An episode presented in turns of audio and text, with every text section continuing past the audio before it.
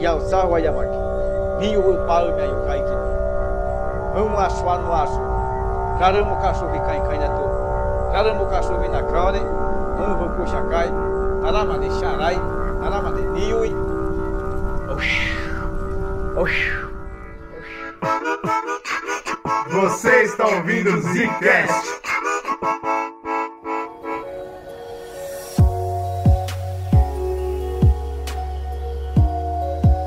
Está começando mais um Zcast no bagulho, rapaziada. Quem fala é o Bruno. É aqui quem fala é Slowzinho. Aqui quem fala é o Eugênio e o ano tá acabando, velho. Glória a Deus. Minhas férias estão chegando, eu preciso disso, cara. Eu tô É, morrendo. esse lado é muito positivo, mas o lado negativo é que se 2020 acabar, o que, que vem depois, tá ligado? Eu fiquei- 2021, geralmente. Geralmente é assim, não sei. Às vezes mudou não também sei, e não cara. falaram, é, né? eu tô É, meio então. nervoso com essa história aí.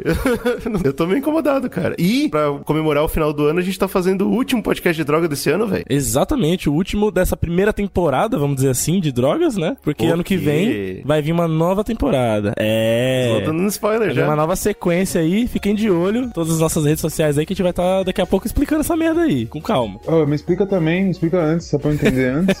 E essa droga que a gente vai falar hoje, essa substância, né? Vamos dizer assim, que a gente tá aqui tentando tirar esse vínculo das substâncias, que na verdade nada mais são do que, né? Substâncias. Substâncias, Tá tudo né? aí, exato, Olha aí, tá tudo o aí, cara é um tá- gênio, cara. A gente fica criando esses, né, esse bagulho social maluco em cima e tal. E a gente, desde o começo, quando a gente começou a fazer essa série, que a galera gosta bastante, pó de vidro, aquela coisa maravilhosa. Para, Desde cara, o com começo, a galera pede ayahuasca, né, mano? E a gente, pô, o tal do chá, o tal do chá, e, mano, a gente foi atrás de saber o que que é esse chá, como que funciona, pegar relatos, entender a parte química, pra gente fazer, finalmente, fechar com chave de ouro a primeira temporada aí de drogas, né? Cara, eu mesmo, eu mesmo sou um cara que pensa igual aos ouvintes, velho. Tipo, eu sempre tive ayahuasca como, sei lá, eu, eu romantizei muito na minha cabeça. Eu, eu sempre imaginei que, pô, essa é a parada, tipo, é isso que vai abrir os, o meu terceiro olho e tal. Chakra. Não é isso não, cara. Outra coisa que abriu já, já abriu faz tempo isso aí. E aí a, a fita, cara, é que conhecimento é uma maldição. Então o que eu recomendo pros ouvintes que ainda têm interesse, toma cuidado com o que você vai pesquisar, entendeu? vamos, Que É. isso? vamos Uma com coisa calma. que a gente sempre fala nesse cast, que, né, nessa série que a gente tem feito, é que, mano, a gente precisa abrir o conhecimento, tá ligado? Conhecimento É, nunca é demais, você entender o que, que isso pode causar no seu corpo, como que Mas se ele usa e pode ser tal. terrível. Nunca é demais, mas ele pode ser terrível. Eu concordo. A ignorância é uma bênção, isso, isso é um fato. Você é uma isso é um bênção, é verdade. Mas, cara, se você tá ouvindo o Zcast aqui, você já desistiu da ignorância já. Imagino eu. Você É, tá acompanhando a gente há um tempo. Você já tá no caminho da derrota. caminho da derrota, exatamente. Então, vamos abraçar todo mundo, vamos ter conhecimento infinito e ficar triste. Essa que é a, a graça da vida. O que o Eugênio falou, né? Se romantiza muito por quê? Porque ah, o uso do chá, né? Ele tá sempre associado a essa parada de função, com a função espiritual, limpeza do corpo, autoconhecimento e tal, né? Então a gente acaba Eu acho que tem outra coisa mística. também. Além disso, da parte mística que a gente vai comentar, tem uma parada que existe muito forte na, na cultura brasileira e mundial, que é a cura do mundo, tá ligado? Ou, sei Ah, lá, sim, o remédio que vai o curar todas as remédio doenças. mundial, Pode ele crer. existe, tá ligado? Ele é esse remédio universal e ele tá na Amazônia. Isso é uma parada que existe, tá ligado? Se for, sei lá, falar com um americano ele fala, ou, ou com próprios brasileiros, fala, cara, a gente tá vacilando, porque os caras vêm de fora buscar na nossa floresta, que é gigantesca. Não, não só nossa brasileira, mas também de Peru, Bolívia, enfim. Tem É só nossa, a real é que é só nossa. É, a grande parte tá aqui. E a galera não explora isso pra pesquisas científicas pra descobrir essas paradas. Sabe? Tipo, a cura do câncer tá onde? Na Amazônia. né? Os caras não. não o que? Eles matam pra dar comida pra boi. Parça, você tem noção que o Willy Wonka encontrou os Umpa-Lumpas aqui, velho? Uhum. Inclusive, isso é importantíssimo, né? Pode ser que eles tenham conhecimento. É um dado científico histórico, pô. E aí, tipo, como tem esse mito, a galera, muito, se você for pesquisar, tipo, os documentários que a gente assistiu, que a gente foi atrás, a galera atribui a, a, a ayahuasca nisso, tá? Fala assim, ah, ayahuasca é, é essa parada, é essa cura universal, tá ligado? Porque ela tem, ela, sei lá, por enquanto ainda, né, é o positivo de não ser totalmente compreendida, certo? Então, faz sentido as pessoas atribuírem pra ela até coisa que ela não faz. Porque ninguém entende exatamente o que ela faz. Ou, ou o Slow vai explicar hoje, pra quem não entende. Olha aí. As culturas indígenas, os dos povos sul-americanos, né? Eles têm realmente o uso do chá como algo revelador de uma verdade absoluta da natureza com o homem, tá ligado? Então, essa parada que o Bruno falou de, tipo, tá se associando esse remédio universal ao chá, ou, ou o conceito de coisas que se pega ali da Amazônia, com esse conhecimento indígena e tal, realmente existe dentro da cultura deles e é milenar isso, tá ligado? Os caras têm isso dentro, enraizado como algo assim que é necessário para você compreender a, a, sua existência, tá ligado? O, o, seu redor e tudo, a natureza. Isso é uma coisa que eu acho muito louca, né, velho? A gente vai falar um pouquinho sobre a busca pela, pelo chá e que ele proporciona e tal, mas antes da gente entrar nessa parada, eu queria filosoficamente perguntar para vocês: vocês têm interesse de buscar a sua essência? Uau! Olha é. a pergunta que o chifrudo faz. Mas o pior. Pior que o GG, ele tá com essa parada. Ele, ele vem falando isso ultimamente, né? Eu tô, mano. Pô, eu, tô, eu queria eu... tanto encontrar a podridão dentro de mim, olhar pra ela. É foda você querer Eu queria, não, cara. Eu cara, queria. se você olhasse pelos meus olhos, você, cara, você já ia entender tudo. Eu queria poder fazer isso, mas eu não consigo, cara. E, então, queria... mas isso é uma coisa. Respondendo a pergunta, né? Imagino eu. É, eu acho que é complicado. No Pô, vai se fuder, ideias, Bruno. Eu fiz uma eu... pergunta de sim ou não, cara. Você então, quer ou não cara, quer, mas porra. não é assim, porque no campo das ideias, eu quero. Pô, claro, como não? O autoconhecimento é uma benção, uma coisa incrível, maravilhosa. Mas pra pensar onde eu tô hoje, assim, não sei se eu queria, não, agora não. Não tô com tempo pra isso. Nesse momento. Isso é verdade. Que eu tô, Isso é assim, verdade. Não sei se eu quero, quero ficar me vendo, não. É pra você complexo, entrar entendeu? no chá, cara, você tem que entrar de peito aberto mesmo. Você tem que estar tá afim de, de abrir a mente, de, de, se deslocar e fazer essa parada. Não, não dá pra você, a gente vai comentar bastante aqui, né? O chá não é pra você tomar de rolê, não é pra você tomar de vez em quando, se você quiser. rolê, É, não é, não é uma droga recreativa. Isso Não é, bem cara. Claro. O Slow não respondeu. Eu, eu não, eu não tô não.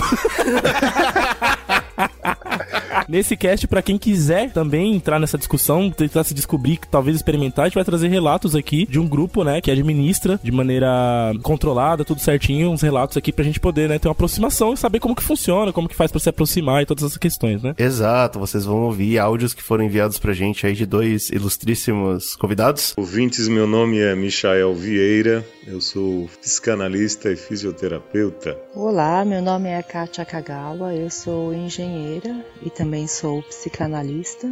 Eu acredito que para quem está querendo iniciar nessa caminhada, o que eu posso dar como uma certa diretriz é ter uma busca, né? Não vá assim por uma onda, ouviu falar, curiosidade, né? Tenta focar em algo que você está precisando lidar na sua vida e lidar melhor com aquele que está se apresentando no seu momento. O mundo está forrado de mistérios, mas o mistério mais interessante de se conhecer é essa jornada para dentro de si mesmo e se autoconhecer.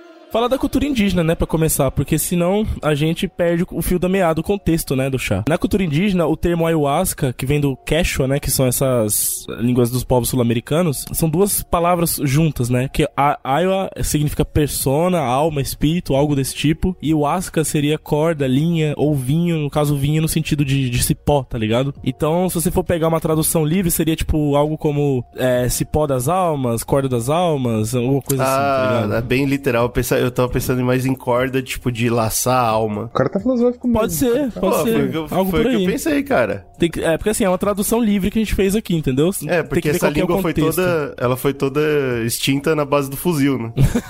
Dela ainda é falada. Tem muitos grupos étnicos na América do Sul que se utilizam dessa língua. Na Bolívia, no Peru e no Equador, ela é inclusive uma língua oficial do país, tá ligado? Ela Pô, faz e ninguém parte. perguntou pros caras se é, se é cipó da alma ou se é pra laçar a alma, pô. Vamos perguntar pros caras. Alguém perguntou, cara. Mas eu prefiro trepadeira das almas. Tripadeira das almas. É uma, é É uma uma- história interessante. é uma também. Porque faz referência ao cipó que usa, né? Então, Sim, exatamente. Atualmente tem mais de 70 grupos indígenas que se utilizam do chá, né? De maneira corriqueira e tal, faz parte da cultura deles. Principalmente ali na região da Amazônia até o sul dos Andes, né? Ali no finalzão do Chile. Então, mano, é comum. É comum a galera usar na, na América do Sul. Muitos desses povos, você tem os Kaxinawá, os Yaminawá, são povos bem robustos que tem na região. Eles falam que, tipo, a natureza tem uma vontade própria, uma alma própria, né? Ela, é, ela existe, ela é viva. E essa energia que tá dentro dela, ela é responsável por todo o fenômeno que acontece dentro da gente, ao nosso redor, e que essa é uma maneira de você se conectar com essa alma da natureza, entendeu? Por isso que o chá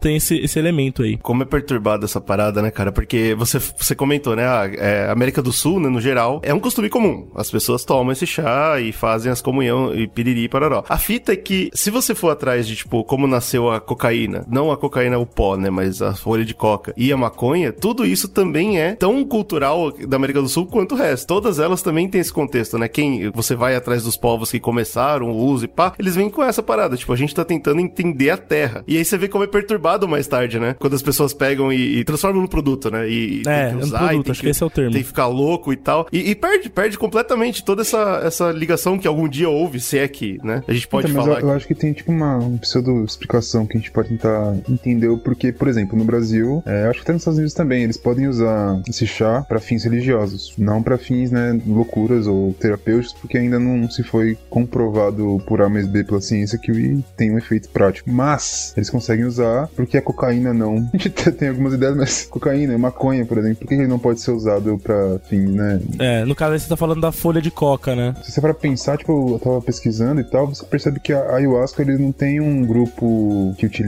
que ele é marginalizado, né? Ele é um grupo muito geral e que, entre aspas, não faz a sociedade, sei lá, branca, capitalista, maluca, não quer matar essas pessoas. Ah, tá. Você tá falando, tipo, do contexto social da droga. Do, Exato, droga não, porque- mas da, do, da substância. É, porque, por exemplo, você para pensar, por que que, tipo, nos Estados Unidos, se a gente usar esse microcosmo aí, tipo, ah, álcool é proibido. Então, regaçamos o álcool, a gente fez, tem uma força policial, toda uma parada que foi pensada ali pra tentar proibir o álcool nos Estados Unidos. Falharam miseravelmente. Falaram, tá, não Obviamente. tem o que fazer. Acabou, a gente perdeu miseravelmente aqui. Porém, a gente teve esse investimento aqui, tem uma polícia preparada pra isso, a gente vai fazer o que com esses caras, tá ligado? A gente vai buscar outra coisa. Que coisa que a gente vai buscar? Ah, tem a maconha que os mexicanos usam aí, os negros e tal. Ah, vamos usar a força pra proibir essa droga, que é um grupo separado que a gente não gosta. Vai ser perseguido de qualquer forma, né? Então Exato. vamos usar a droga Qual como vai ser- desculpa. qual vai ser a desculpa? Exatamente. Então é um pouco disso, tá ligado? Tem um contexto social atrás da droga. Os ouvintes que não ouviram ainda o nosso cast de cocaína e de maconha, vão lá ouvir, porque a gente começa falando disso, né? Como que foi, por exemplo, a folha de coca, ela tem toda uma lenda que os caras acreditam que tem um deus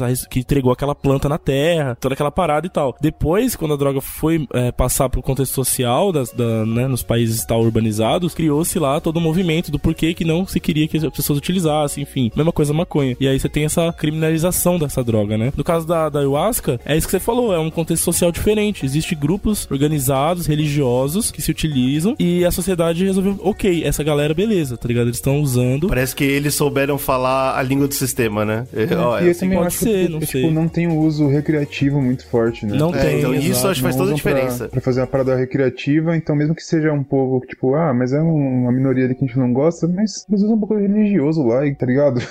não é uma parada gostosinha, ah, vamos usar gostosinho aqui pra dar um rolê, como o Slow falou, tipo, não é muito assim. Não E é também, mesmo. Pelo que eu tava vendo nas pesquisas, ele não tem um, é uma parada viciante que vai deixar um, é, uma galera viciadaça e tal, então... Pros índios, por exemplo, na parte cultural deles, essa bebida vai ajudar ele, inclusive, depois da morte. Durante a vida, você vai entender a natureza, fazer essa comunhão da sua alma com o espírito da natureza. Depois que você morrer, você vai ser guiado por essa conexão pra alcançar a aldeia celeste, né? Que seria tipo o céu, um conceito de céu ali, né? Então, ele meio que te prepara, né? Você entender a sua conexão comum da agora é importante pro que vem depois. Legal isso, eu gosto, eu gosto desse conceito bastante. Eu encontrei nos artigos a respeito dessa, né, de estudos antropológicos, assim, que existe uma lenda ali na, na cultura, na religião, né, vamos dizer assim, dos índios, que eles falam que vai ter uma luta espiritual contra uma onça gigante quando você for pra, pra aldeia celeste. E pra você ter força pra enfrentar nessa provação, o chá é tipo a sua, o seu combustível, mano. Você vai chegar lá cheio de ayahuasca no sangue e vai derrubar a onça na porrada e entrar na aldeia celeste. Será que Cara, hoje, será que hoje o que a gente sente,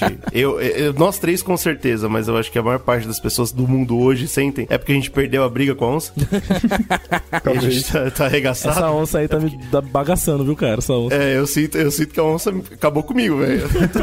Até hoje. Mas sabe o que eu acho legal? Tipo, a gente tá falando dessa parte indígena e tal, tem o chá e etc. Mas quando você vê documentários da galera fazendo, tem toda uma parada espiritual, não só na parte de você fazer um ritual ali enquanto você toma o chá e, e sente aquela brisa lá e tal. Tem toda uma. A preparação é diferente. Tava vendo, por exemplo, que os caras. Você vai fazer, vai preparar, você vai ter que colher lá o cipó, a folha e tal. Você não pode ter se deitado com mulheres, tá ligado? Tipo, você fica meio que isolado assim pra fazer. Porque, tipo, enquanto você tá buscando aquilo, colhendo aquilo, tem que ter um pensamento positivo, tem que ter pensamentos bons, você não pode ter, tá corrompido pela carne, tá ligado? Tem várias coisas assim, pecado. né? Essa parte Hã? mais espiritual, mental, de você estar focado naquilo. E também até alimentos, né? Da- Daqui a pouco a gente vai falar de química. Existem algumas moléculas de certos alimentos que não dão bom com o chá, tá ligado? Então. Tem toda uma parada, mas isso eu acho interessante para pensar, porque às vezes quando a gente vai falar de parte química, da galera, ah, vamos fazer tipo igual cocaína, droga e tal. Só que não, o cara ele tem um ritual antes de. Pra colher a parada, ele tem um ritual, tá ligado? Existe uma Isso acho doutrina, né? interessante. Relacionada. Eu acho interessante também. Spoiler pro final do cast. Eu tô muito incomodado com tudo que aconteceu na atualidade com essa droga. O ponto é, eu acho que é muito importante isso que o Brunão comentou agora, porque existia uma doutrina, existia, tô jogando no passado mesmo. Existia todo um respeito que era feito em relação a isso, que eu acho que é o que fazia muita diferença. É, só corrigindo, pelo que eu vi, existe ainda, mas depende da onde, né? Se você Depende, tiver, tipo, é. Depende da galera. lá no. Acre, pra fazer a parada lá, os caras fazem isso. Na tribo, os caras fazem assim. E aí o que eu sinto, cara, é que tá se perdendo isso, e tá, tá se tornando uma coisa, de novo, ah, transformada em, em produto, como eu comentei da maconha e da cocaína. Mas a gente vai chegar lá. Eu, eu, eu só queria marcar como é importante essa doutrina que o Brunão comentou agora. Tipo, todo esse respeito que existe ao redor é, é o que faz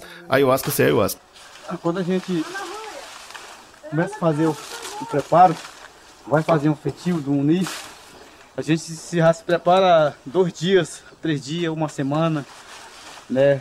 Se você é casado, você não, não dorme com sua esposa, né? Se você né, quer realmente fazer uma coisa, uma bebida, né? Pra quando as pessoas tomarem, se sentirem bem, né? Você não pode comer doce, até quando não realizar aquele feitiozinho que você fazer.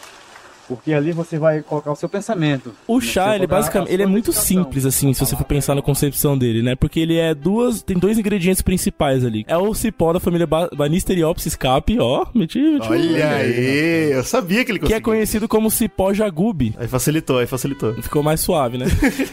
e ele é nativo ali da Amazônia e dos Andes, não é à toa que é onde os povos que consomem, né, estão localizados. E a composição dele possui vários alcaloides chamados beta-carbolinas. Se você for ouvir o cast de cocaína, a gente vai falar que na folha de coca tá cheio de alcaloide também. É o que mais tem lá, é. E é justamente essas substâncias que dão o baratão lá, que ataca o sistema nervoso central e o todo povo aquele rolê.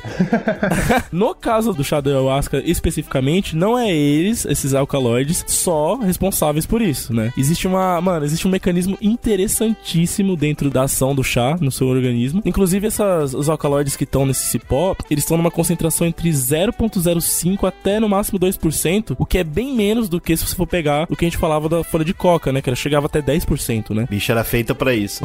A criança cheia, cheia, cheia. Mas por si só, essas, esses alcaloides já têm propriedades alucinógenas, né? Então, só de consumir puramente plantas com alcaloides, em geral, você já tem algum efeito ali, tá ligado? A outra planta que tá junto no rolê é um arbusto chamado de chacrona, né? Ele tem outra gama de alcaloides diferentes, mas a principal é, substância que tem dentro desse, desse arbusto é a dimetiltriptamina, que é conhecida como DMT, que é um composto aminado, né? Essa aqui é a braba, essa aqui é a que a gente quer. Essa que é a parada. E a concentração dela também é baixa ali, não é muito alta, porque, né, a gente tá falando de uma planta, então tem um monte de outras moléculas orgânicas que fazem parte, então chega de 0,1% até 0,6% e tal. Mas o que, eu, o que eu vi interessante, que eu sei lá, quando você estuda a parte química, você fala, pô, então é assim que funciona pra, né, dar, dar uma parada. Como que os caras fizeram isso, tipo, qual que foi a sacada, tá ligado? É muito doido isso. Quem foi o primeiro cara que Ah, você misturou? fala de maneira natural. O Slow vai falar sobre o mecanismo, é muito louco você pensar que como que, como que deu certo essa combinação, né? Você pensa bem, você sabe. O homem faz o que quando ele Pior vê que novo? sabendo, exatamente. Ele, ele, Ele põe, põe a o língua, primeiro. ele põe o pinto, ele cheira, ele faz, ele vai, ele descobre, cara. é assim que vai. Mas a misturada, cara, e dá certo a misturada. muito é louco. muito Mano, mano, você vai ver o mecanismo e aí realmente o bagulho parece que é místico mesmo, velho, porque é incrível. E por que a gente tá falando isso? Porque se você pegar uma das duas e tomar, por exemplo, não dá certo. Não é a mesma Não dá coisa. nada, não vai dar nada. Você precisa quê? que sejam as duas misturadas. Isso é loucura, cara. Por que que não é a mesma coisa? Esse DMT, que eu falei que é a principal substância ali do, do arbusto chacrona que vai fazer parte do chá, ele é feito no nosso corpo, naturalmente. A gente chama de substâncias endógenas, né? Que são fabricadas dentro da gente. Inclusive tá no nosso sangue. A ciência ainda não descobriu exatamente qual que é a função exata ali dessa substância, tá ligado? Muito se fala... Ah, mas a gente descobriu. Ah, a gente faz coisa pra caramba no corpo, né, bicho? Que se foda. Tem, tem tanta coisa, meu amigo. analisando o metabolismo, descobriu que essa molécula de DMT ela é muito, muito parecida com a serotonina. Inclusive, é, os receptores que a gente tem no cérebro para serotonina são os mesmos que absorvem DMT. Então, é uma molécula bem parecida. A serotonina é aquela do, do prazer, não é? Do de quando você tá legal, feliz e tal. Então, a serotonina ela tá ligada com o sistema nervoso central. Então ela meio que regula, né? Não é exatamente o prazer, mas ela regula, por exemplo, sua homeostase corporal, regula seu sono, tem eh, um pouco a ver com humor, serotonina tá ligado nesse ponto assim. E é engraçado que o DMT segue a mesma linha, tá ligado? De caminho. Inclusive o receptor é o mesmo. Só que ele é a parte da alma, é a parte da alma.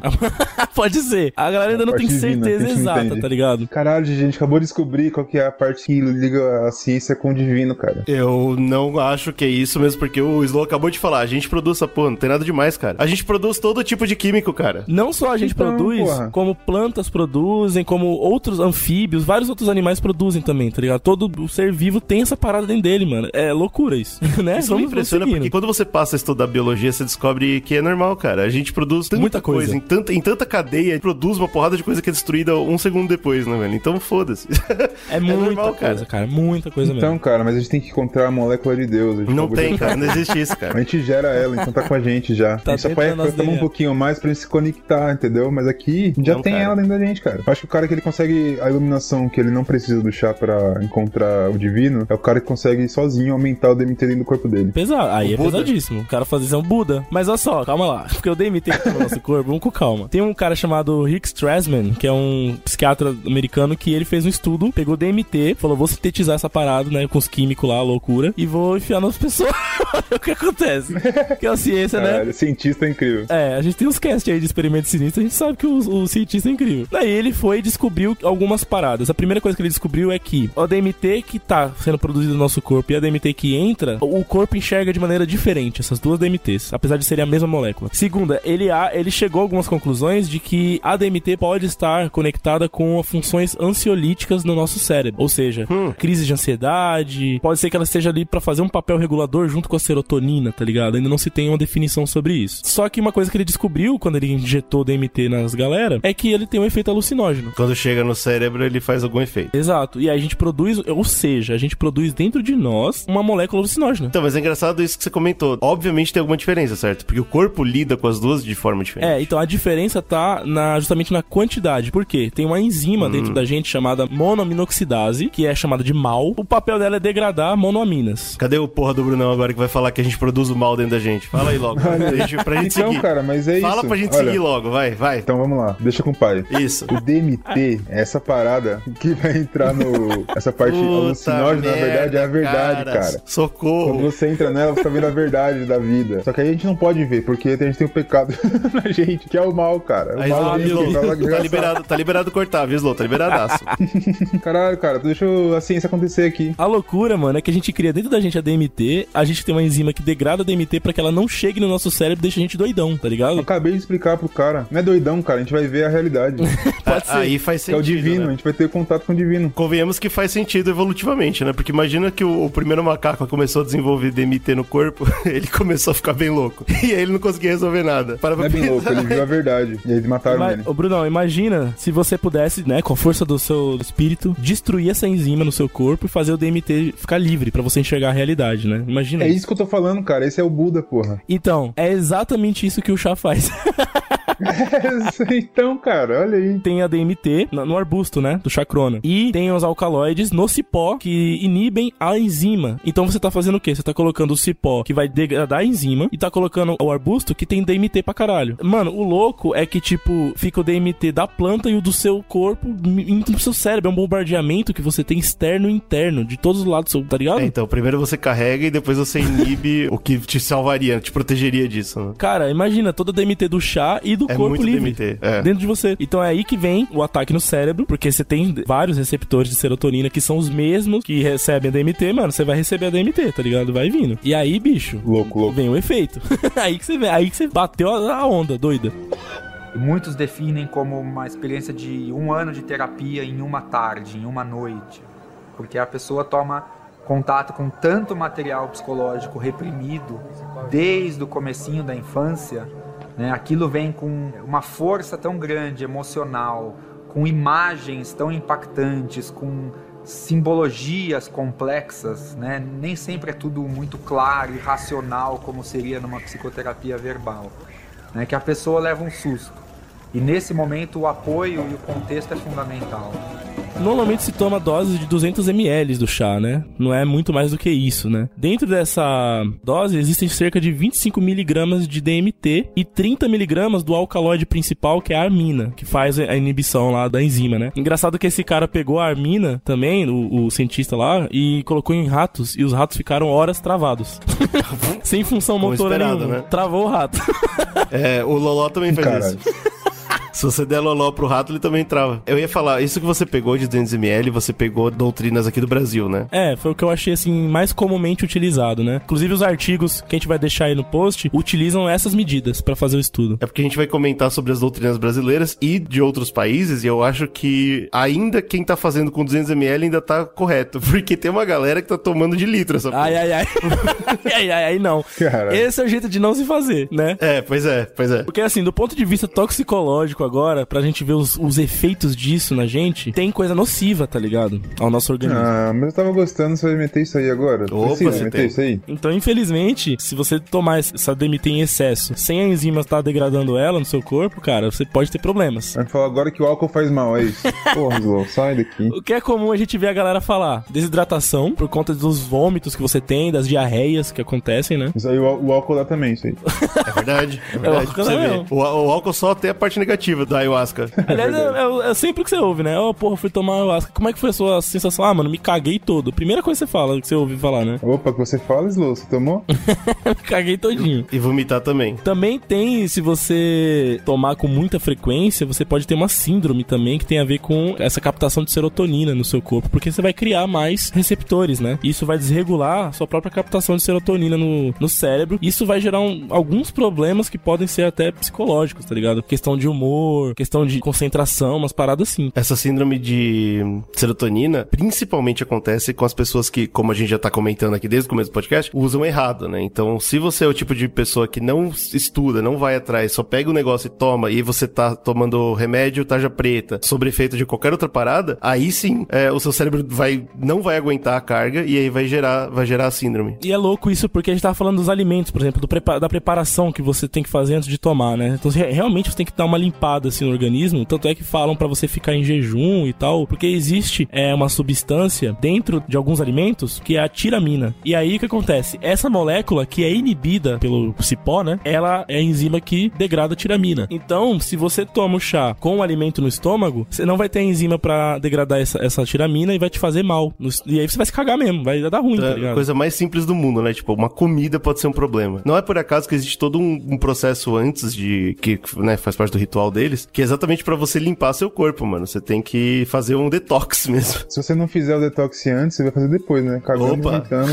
O problema é não voltar do detox, Porque né? quando você toma esse chá, você tá inibindo uma enzima que tem várias funções no seu corpo. Não é só degradar o DMT ou a serotonina. Tem outras, né? Ela pega tudo que é monoaminado e degrada. É importante no seu corpo, tá ligado? Então é- tem várias, várias coisas aí que você tem que tomar com cuidado. Esse é o primeiro ponto, né? E aí, o efeito quando o DMT tá no cérebro, já chega no cérebro, livrão, com tudo, é aquela parada, né? Visões, delírios, sonhos, como se você tivesse. Você fica com o sistema nervoso todo estimulado, que é o que acontece normalmente quando você coloca né, uma substância no seu cérebro, independente de qual Os psicoativos. os psicoativos. O negócio vai, né, te dar essa, essa sensação. Pode ocorrer também palpitação, taquicardia, euforia, assim, sabe? A pessoa fica, não consegue ficar parada. Se, se você procurar no YouTube, tem vários vídeos de pessoas desrespeitosas usando pra ver qual é. E é isso que você vê, cara. Você vê os caras andando pro lado pro outro, vomitando, desesperados. Você deu, tipo, várias coisas diferentes, né? A brisa, ou sei lá, o efeito principal da ayahuasca, ela pode ser diferente de pessoa pra pessoa. É muito louco isso. É, exato, porque tem vários fatores, né? Os caras um cara comentando em algum documentário que eu tava vendo que não necessariamente é alucinógeno, você não tá tendo uma. Aí eu não sei a definição da, da palavra, independente. Para do que ele quer dizer é que você não tá é, com o olho aberto alucinando, tipo, vendo o gnomo, tá ligado? Você geralmente tem essas brisas com olhos fechados. Parada mais interna, você não vai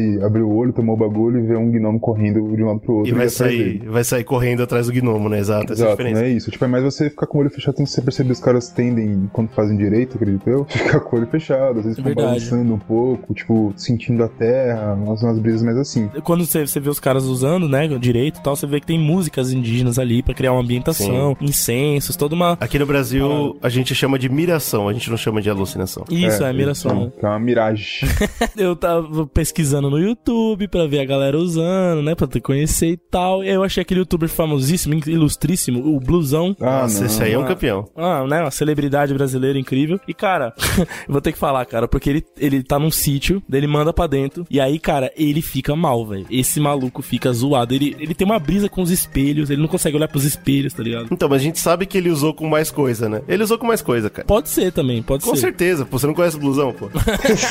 A respeito disso também é interessante, porque tá falando de receptor de serotonina, né? A gente não tem uma inibição de outras drogas, né? Tipo que nem a heroína que você toma uma e consegue usar as outras sem atrapalhar uma acumulando na outra, né? No caso da ayahuasca é, É, a mesma não, coisa, né? Você consegue também colocar outra substância e tal, então o blusão poderia muito bem estar louco de outras coisas também pra poder usar, mas mano, é um vídeo bastante angustiante porque ele começa a falar, né? Não usem, não façam isso que eu tô fazendo. Pior merda, eu não consigo. Ele perde a noção de tempo, tá ligado? Ele não sabe se passou uma hora, se passou um ano, ele não consegue. ele deita e fica desesperado e é uma loucura, ele É, passa muito mal, tá ligado? É bom, é importante ver isso, eu acho. Eu acho mais importante ver isso do que fazer bobagem você mesmo, porque quebra um pouco da, da ilusão que as pessoas têm. A ayahuasca não é uma droga que você pega e usa. A ayahuasca é uma droga que você tem que viver. É, é outra parada, velho. Isso eu acho legal, porque é uma parada que você tem que fazer com ritual, tá ligado? Mas se você não tenha, sei lá, crença na religião, mas é uma parada que com ritual, não necessariamente É controlado, né? músicas ou rezar, mas você tá, tipo, com a galera ali focado numa parada, tá ligado? Tem uma Ritual, quantidade fazer, certa, um tempo certo Vamos de fazer, fazer. família, vamos fazer legal, vamos fazer, tá ligado? Pois é, sem pó de vidro, tranquilidade. Exato, Sem pó de daí pra mim, cara. melhor droga que existe, sem pó de vidro. É a única, a única que a gente já falou sem. Eu vi alguns Ah, artigos que falam sobre os cuidados que se tem que ter com crianças, porque vários Uau. pais que Aí são adeptos, já. né, principalmente das religiões que o GG vai falar daqui a pouco, que fala assim do homem branco já, existem pais que administram nos filhos também, né? Então tem, tem uma diferença ainda mais cuidadosa quando você vai falar de criança, porque ela pode desidratar mais, tem mais riscos, né? Então existe essa, essa comunhão da família mesmo utilizando o bagulho, né? Outra coisa interessante é que essas beta-carbolinas, que são os, os alcaloides que estão nas plantas que são utilizadas, elas têm um fator, foi descoberto isso recentemente, um fator comutagênico. O que significa isso? Um agente mutagênico é aquele que, de alguma maneira, ele vai chegar até o seu DNA e pode gerar uma mudança nele, uma mutação nele, e essa mutação vai ser passada adiante porque a DNA, a fórmula do DNA ali, né, aquela receita, vai ficar permanentemente alterada, né? Lamarquismo. Uau, tá Vou bom. deixar- só vou deixar essa palavra aqui só. Não vou falar mais Vamos nada. deixar só. Aí o slow corta é mais fácil que ele corta É, mais isso. fácil. Isso, boa, vamos deixar tranquilo. pra trás, vamos nem... E aí, mano, descobriu que essas beta-carbolinas que estão presentes têm esse fator de comutagênico, ou seja, não é ele que vai a, alterar a DNA, mas é ele que vai ajudar esses agentes de alteração a chegarem mais rápido, né, ali na, na cadeia do DNA. Pô, eu tô tomando um bagulho aqui, se você tomar ainda mais sem cuidado, né, quando você tá tomando a rodo, Ah, mas tanta coisa que gera, né, cara? O sol gera, porra. Não, Claro. lá, né? É muita coisa. É porque quando você estuda biologia, você percebe que, tipo, falando assim, você fala, meu Deus do céu, então quer dizer que. Cara, mais ou menos. descobrir a cura do menos. câncer, É, não, se não se é você isso. come comida de micro-ondas, relaxa. É, cara.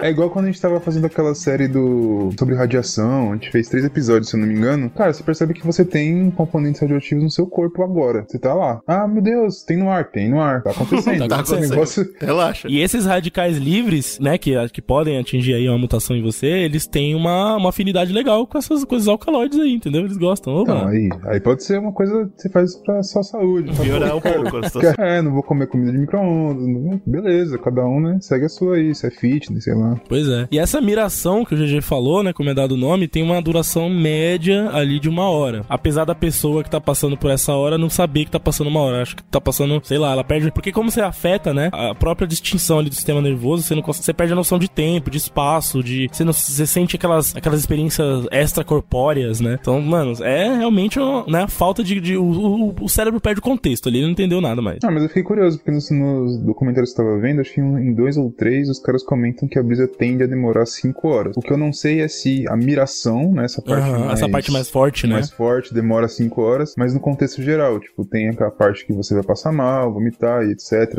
Tem, não todo mundo, mas algumas pessoas passam. Realmente num documentário da Netflix, que é, na verdade é uma série, né, sobre remédio, é, tipo, cura, como que é? Sabe o nome? É, indústria da cura. Indústria da cura. E aí eu acho que é o segundo episódio, o quarto, enfim. Um episódio lá que é sobre a ayahuasca, e eles são os americanos fazendo os caras são brabos lá. O bagulho é. Lá o cara, povo, lá o povo legal. toma de litrão, entendeu? Aí vomita pra cacete É e fica é, tipo mano. 5 horas mirando. Mas aí, bicho, pô, É, por então, favor, aí eu né? não sei se é a brisa de... Porque, tipo, lá os caras ficam é 5 horas. tá É, eles tomam de litro, legal. Doideira, né? Aí tem, tipo, todo... Aqui não, os caras tomam, tipo, separado em doses, né? Tipo, uma Copinho. coisa vai... Sim, sim, vai são uns copinhos de 200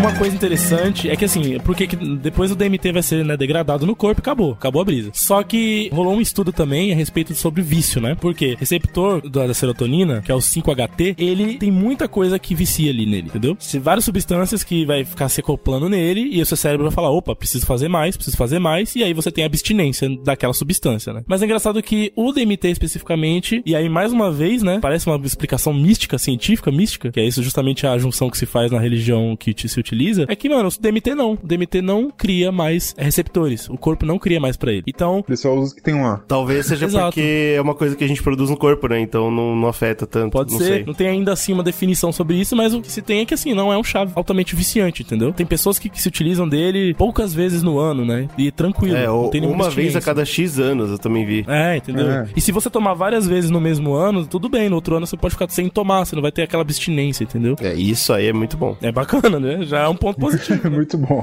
GG. É, é o motivo pelo qual eu não A gente tá conseguindo convencer o GG. O GG vai tomar essa merda É o motivo aí. pelo qual eu não testo muitas drogas, porque tem muita droga que pode ser que na primeira você já era. Porra, a gente já falou de várias aqui, né? No crack, na heroína, você tomou a primeira dose e o corpo explodiu, mano. Quero mais, preciso de mais, porque Isso aí eu tenho medo. é muito receptor, né, pra substância, o corpo fica louco. Nesse caso, não. Então, tipo, mano, o DMT é um negócio, mano, que eu tô. Fiquei louco com esse mecanismo, cara. Eu nunca tinha ouvido falar disso. tá É aí, bem impressionante, é bem impressionante. cara. É loucura total, mano. Fiquei. Então é isso, né? A gente vai ter que ir nós três, é isso? vamos, vamos ter que ir fazer o quê? Ficar. Vai fazer direito certinho, né? É, fazer direito de litrão, não é isso que, que é o direito? Não, pelo amor de Deus. Os americanos aparentemente é. Inclusive tá chegando muito na Europa e na, na América agora, no- nos Estados Unidos, né? Vocês, viram? Tá bastante tá, des- Opa. tá, tá descobrindo isso. Tipo, os estudos ficaram mais um pouco populares também. A galera tá vindo até a Amazônia provar, experimentar, conhecer, levar pra lá, né? O, Era uma coisa nossa, agora não é mais, cara. Agora tá, é tá, tá expandindo bastante. Nesse documentário da Netflix eles focam mais no, nos Estados Unidos e tal. O cara que é o cientista que tá explicando é um brasileiro. Isso eu gostei. Ele é da, na Federal do Rio Grande do Norte, se não me engano, que tá fazendo uma pesquisa sobre, sobre ayahuasca e tal. É, então, mas agora a gente tá numa corrida, entendeu? Isso que é o triste. A gente tá numa corrida contra o resto do mundo, porque eles pegaram, assimilaram e agora eles acham que é deles. E é uma coisa que a gente já poderia ter pesquisado muito tempo atrás, entendeu? Então agora não adianta. Mas é aquela mesma coisa que eu falei no começo do cast, né? Essa parada que fica do próprio povo brasileiro consciente, falando, porra, olha o que a gente tem aqui, cara. É, olha o que a gente tinha. A gente tá perdendo agora é muita tarde. coisa, cara. A gente poderia estar. Mas a gente não aproveita, mano. Os caras vêm aqui E aí leva. estudam e tem. Pô, você lembra o, o ano que um japonês tentou patentear o açaí, velho? Ele veio aqui, pegou o açaí e falou: vou levar embora e vou, e vou, e vou pagar. Eles vão ter que me pagar pra usar essa porra. O bagulho que é daqui, Mano, bicho. aconteceu a mesma coisa com a ayahuasca. É, então, assim, não, não chegou a, não chegou Não, a aconteceu, patentear. aconteceu. Sim, sim, o americano patenteou. Ah, ah, isso, legal. É? Patenteou mesmo, assim, na maldade? Você tem noção do ridículo, velho? Uau, uau, tá bom. Patente é uma coisa meio ridícula, né? É, é. no geral. Mas enfim. Não, é porque, por exemplo, no caso do índio lá, ou da galera que se utiliza, vai colher, vai plantar, beleza, né? Ninguém vai dar um real pra esse filho da puta que patenteou. Mas se você precisar fazer um estudo, né? Tipo, É, num aí ele te hospital, trava, cara. Ele num- fala, não, não pode não, é meu. Ah, vai se Você fuder, vai ter que amigo. pagar o royalty pro cara de um bagulho que nasce aqui. Ah, mas isso aí você tem que. Você tem. É uma obrigação você desrespeitar uma porra dessa. Ah, eu também é, acho, cara, concordo, eu também concordo. Quero ver se eu quero fazer o estudo pra esse cara vir aqui e falar que ele tem que pagar pra ele. Não, não, Pô, mas, mas não deu certo, não. É, é que nem. É, é muito parecido com a história do açaí, porque ele também não conseguiu por muito tempo. Eu vou explicar depois o que aconteceu. Legal. Então, pra gente não ter que comprar desse filho da puta que levou nosso bagulho daqui pra lá, Palhaço. vamos ensinar como faz, né? O chazão. Nada mais certo. O Chase. Eu, eu vou ser sincero com você, cara. Eu fiquei meio assim, porque uma coisa que a gente, nos podcasts de drogas são conhecidos, é porque a gente não só fala sobre a substância, a gente fala sobre o efeito dela, a gente sabe, a gente fala como fazer e onde enco- encontrar. E essas duas, esses dois últimos pedaços normalmente são tipo, ó, nossa, né? Eu não sabia que era tão fácil encontrar, ou que era tão fácil, ou que era tão difícil fazer, e é por isso que é uma merda e tal. Mas no caso da ayahuasca, é uma coisa que tá tão popularizado, pelo menos hoje em dia, que é, é bobo, né, cara? É, eu, eu até fiquei decepcionado, porque eu achei que a gente tava fazendo uma pesquisa mega complexa, e eu joguei no Google e vem tudo, cara. Vem Sim. tudo. É porque é legalizado, né?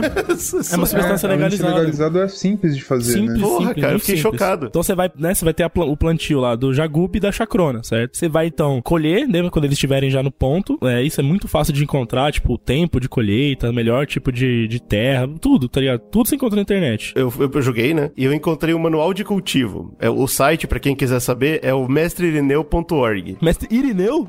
Você não sabe nem eu?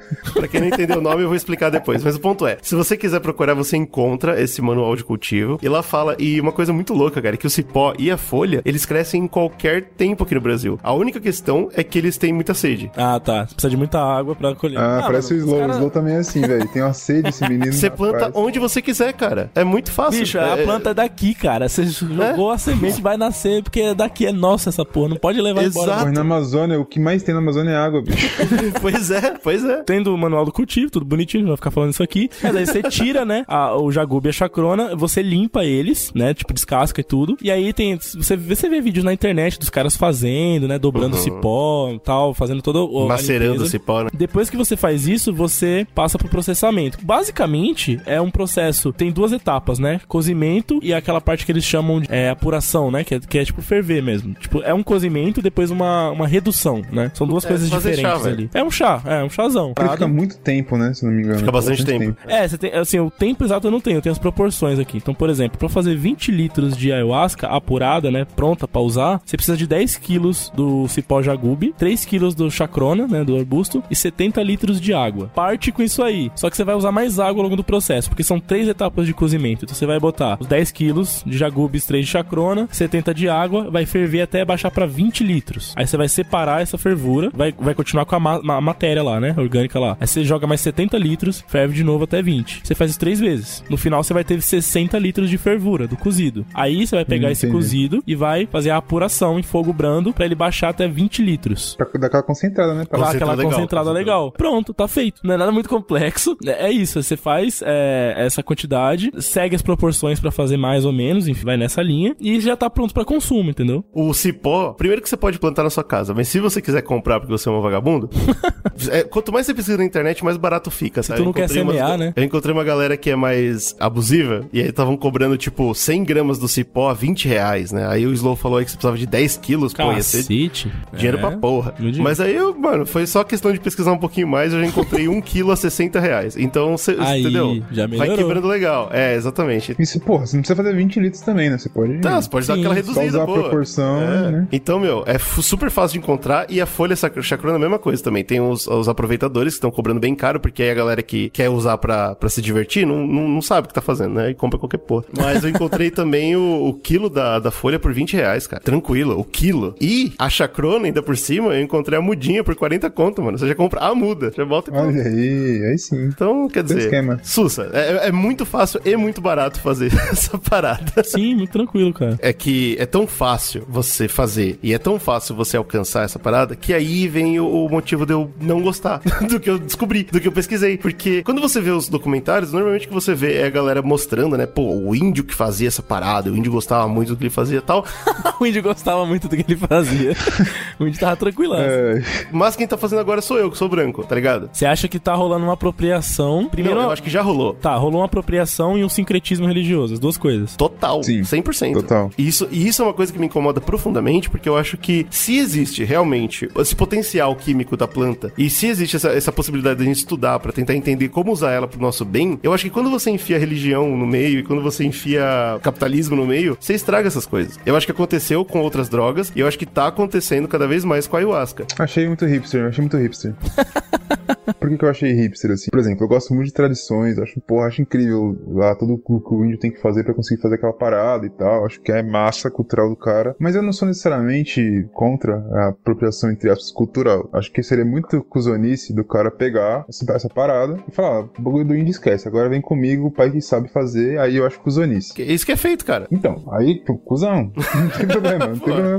Mas, eu acho que assim, cara, o índio faz a parada dele. Eu tive contato com essa parada, eu quiser fazer, fazer a minha parada, beleza, faz aí, irmão. Tá aí. Ninguém é o dono dessa porra, entendeu? Cada um faz a tua parada e é isso. Você vai ter a sua interpretação, você vai passar quem quiser que vá, entendeu? Então, mas, mas você não acha que. Você não acha que existe. Achar zoado por esse motivo. Não é roubo da cultura dos caras, velho? Então, mas eu acho que roubo da cultura eu acho muito complexo, cara. Hoje em dia é muito, porra, roubo da cultura. Tipo assim, ah, eu escutei o rap americano e ia fazer um rap brasileiro, eu roubei a cultura. Eu não roubei, entendeu? Não, mas aí eu vou fazer um rap brasileiro e falar que o rap é meu. Isso eu não sei, cara. então, é confuso. aí que tá, é isso que eu tô falando. Tipo, você falar que o rap é seu, eu acho que é nisso. Você tem que ter a consciência de que, né? De respeitar que o. Pô, mas dá pra esperar a mas- consciência do ser humano quando? Então, é difícil, mas é por isso que eu tô falando, tipo, por conceito, falar que é errado assim, tipo, eu não acho. Eu acho que por cara, você conceito, porque a não, não folha, dá pra esperar nada do ser humano, velho. É, por exemplo, a gente, sei lá, vai no Japão, é, come um peixe cru e fala, pô, isso aqui é incrível, cara. Eu vou fazer lá no Brasil, lá. Qual que é o problema, tá ligado? O cara, pô, o cara põe Doritos no sushi, que merda. Eu- Beleza, cara. é agora isso, é outra é isso. parada. Você- Porra, A sei gente viu uma parada e a gente usou aqui, tá ligado? Você achou ruim? Faz o seu aí, irmão. Ah, não bicho, tem problema. eu não sei, eu tenho problema sincero com isso, velho. Não é só por fazerem, mas por fazerem e o jeito que eles tratam, entendeu? Tipo, nossa, eu, eu sei o segredo do universo. É um bagulho que, puta, você não sabe, cara. Bom,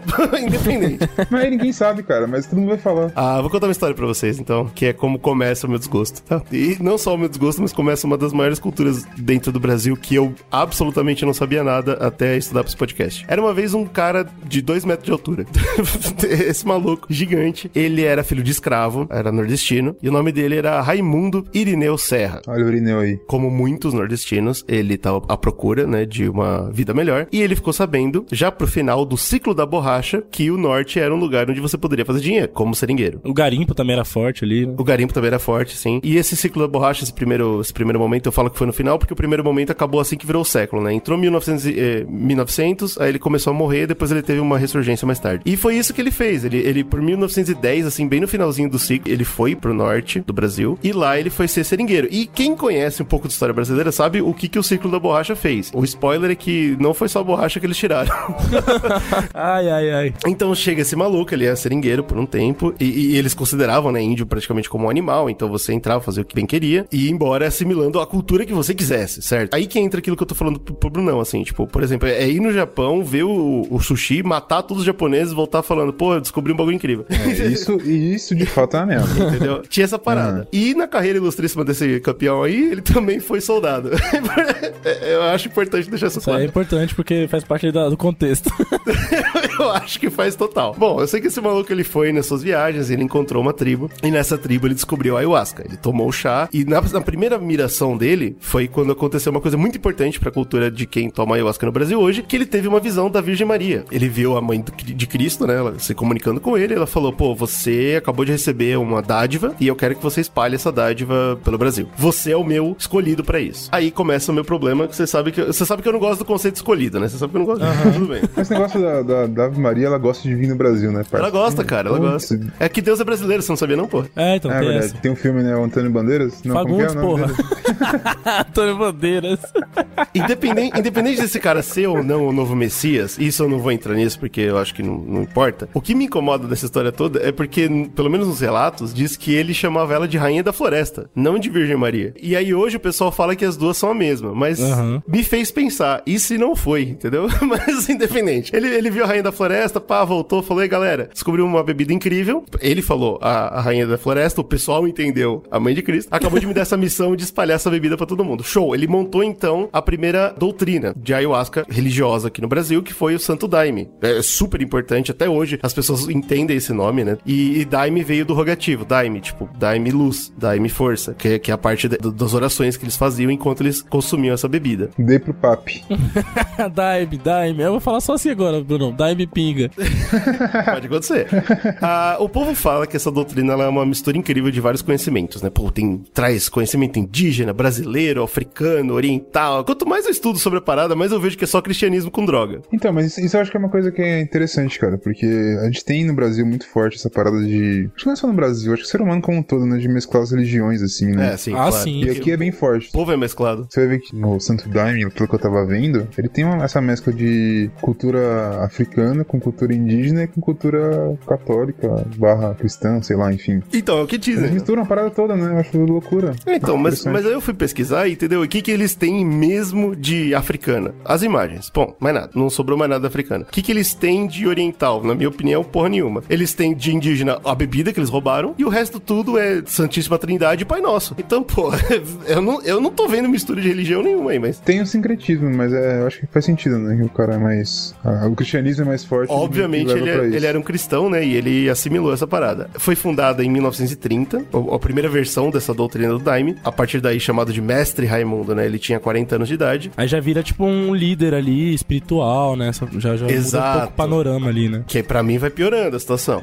É, inclusive eu vi que tipo, os políticos eles iam falar com esse cara porque se ele tivesse a favor de algum dos políticos, eles sabiam que ia ganhar porque ele era muito popular. Olha aí. Nem, nem, né? Então tá bom. Ah, Não precisa falar mais nada. quando, quando lançou isso em 1930, no primeiro momento que lançou, a igreja foi perseguida. Igreja, eu tô chamando de igreja, mas é doutrina, né? Primeiro que eles tinham muito dessa parada tribal, né? Então, pô, a galera que olhava de fora falava, pô, vocês estão usando droga, vocês estão cantando, dançando, isso aí. Eles estão usando drogas. Isso, bom. isso não é certo, isso não é legal. E, e tinha uma galera que era contra o fato de ter muito negro nessa religião. Olha né? aí, velho. Por isso. É, uma foto que eu vi, do, eu acho que era bem no comecinho, era, tipo, basicamente eram negros É. reunidos, tá ligado? E, e adivinha que o, o cristão padrão, ele fica puto quando ele vê isso, né? Fala, opa, peraí, Deus é branco, Jesus é branco, história é essa?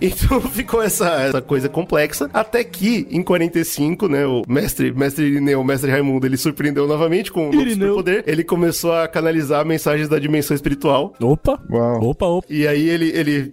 Mano, um bagulho incrível. ele, fez, ele fez hinos que eles cantam hoje. E uma coisa incrível que ele fez foi corrigir a oração do Pai Nosso, que, de acordo com ele, tinha sido perturbada pelos padres católicos. O quê? Olha, peraí, eu vou ter que falar que não sei se tá errado também, não. Não, não tá errado. Isso que é foda. Não, eu não acho que tá errado, velho. O cara entendeu, legal, Não. ele entendeu. O cara corrigiu o Pai Nosso, meu amigo. Isso não é pra qualquer um. Caraca, bicho, você tem que respeitar um cara desse aí. Ficou conhecido como Mestre Império, que foi assim o último nome dele antes dele morrer. E ele morreu em 1970 com 80 anos nas, nas costas. Bom, eu venho bebendo o vegetal desde 2003. Também venho acompanhando o trabalho do Dr. Michael. Hoje eu sou assistente direta dele, auxilio nos trabalhos, nos preparos, nas entrevistas, documentação e tudo mais, né? Atendimento aos novatos, aos discípulos. Acho que vocês estão ouvindo o barulho de fundo. Eu tô aqui na nossa sede e a gente está no meio da floresta aqui da Mata Atlântica. O que eu posso dizer para vocês é que quando o chá foi apresentado para mim, que eu me apresentei a ele, foi um momento muito importante da minha vida. E de lá para cá, muitas coisas eh, melhoraram para mim no sentido de compreensão, de sentimento, né? De como ver o mundo, como enxergar as coisas e tornar uma pessoa melhor para mim mesma. E é claro que quem convive comigo acaba se aproveitando desse upgrade que eu fiz para mim mesma com a ajuda do vegetal. Por que, que eu tô falando do final da vida dele? Porque assim que ele morreu, os seguidores dele meio que se tornaram, tipo, sem norte, tá ligado? Tipo, ninguém sabia o que fazer, ninguém sabia quem seguir. E o Santo Daime ele foi quebrado em diversas mini culturas, mini doutrinas que aí foram se espalhando pelo Brasil. Só que o Santo Daime, principalmente, que mais tarde vai ser agora o Cefloris, o Centro Eclético da Fluente Luz Universal, que segue o cara, né? O- os ensinamentos do Raimundo. Essa parada é exclusivamente brasileira, essa, essa, essa questão. 100% brasileiro. O que eu tô te falando aqui é 100% BR. Não teve nenhum outro país da América do Sul. Não, não é 100%, né? Porque tem cristianismo, tem Ah, é, é, Não, eu né? digo assim, não teve assim. nenhum outro país da América do Sul que também tinha contato que criou uma religião paralela a isso, né? Tipo, Então, aí que tá. Algumas outras, por exemplo, a União do Vegetal. A União do Vegetal discute-se se ela foi, se ela cresceu ao mesmo tempo ou se ela veio de uma bipartição do Santo Daime, por exemplo. ah, tá. Então, é, é complexo. Mas o ponto é, essa Cefloris, que é a, a oficial, assim, seguidora do Santo Daime, já era um cara branco, entendeu? Que tava controlando a parada. Por isso que eu achei importante deixar claro. Assim que o Raimundo morreu, todos os líderes dessa parada, todos ficaram, curiosamente, caucasianos, de uma hora pra outra. É, já, já parecia um movimento que seguiria essa tendência justamente por conta do preconceito ali que tava rolando, né? Que você já tava falando Exato. e. E aí o preconceito cai, obviamente, e o cristianismo entra com força, porque as pessoas já começam a participar. E, e foi espalhando, E cara. pelo que eu vi também, eles quiseram explorar é, isso, né? Tipo, ele ficava. O Raimundo ele tinha essa parada de ficar lá, né? No Rio Branco e tal, lá onde ele criou a parada. E aparentemente depois os caras falaram, pô, vamos expandir essa merda aí pro Brasilzão afora e tal. E aí começou uma expansão mesmo. Muito rápido. Pelo que eu li, parece que o próprio mestre Raimundo, ele cantava isso pros discípulos, né? Tipo, depois que eu morrer, espalhem isso o máximo que vocês puderem. Teoricamente, eles estavam só seguindo que o mestre... Mas eles espalharam pelo Brasil inteiro e não demorou pra acontecer o óbvio, né? Espalhou pra toda a América Latina, América do Sul, foi pra, pro exterior e começou a espalhar